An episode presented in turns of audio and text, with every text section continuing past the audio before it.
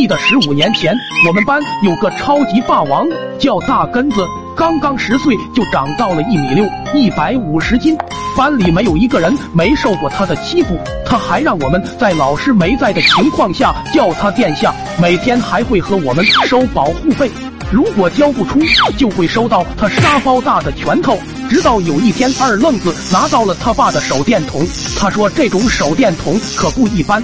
有天和他爹去收猪，把手电筒轻轻搭到猪身上，那头猪就晕倒了。为了验证手电筒的威力，二哥把手电筒放到了他正在睡午觉的老爹身上，只听到嗡的一下，跳起来两米多高，还问我们发生什么事情了。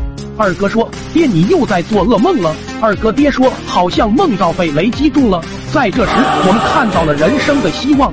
终于要摆脱大根子黑暗的笼罩了。到了学校，大根子伸手向我们要保护费。二哥说放肆，怎么和你爹说话呢？大根子愣在原地，似乎有些不相信自己听到的，说：“再说一遍。”只见二哥手拿手电筒，大喊一声：“所有人退后，让我来制服大根子！”话音刚落，手电筒就放在了大根子肚皮上，怎奈何一点作用也没有。应该是大根子从出生到现在就没有洗过澡，身体已经出现了绝缘保护层，一把夺过了手电筒，没收了。然后迎接我们三个的就是一阵狂风暴雨。接下来的几天，大根子对我们的惩罚更是变本加厉。直到有一天，大根子娶小姐，不小心把手电筒掉到了小姐池里，只听滋啦啦两声，大根子还有在一旁同在小姐的校长。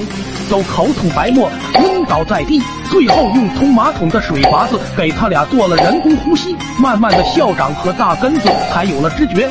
随后，校长和老师就去大根子家家访了。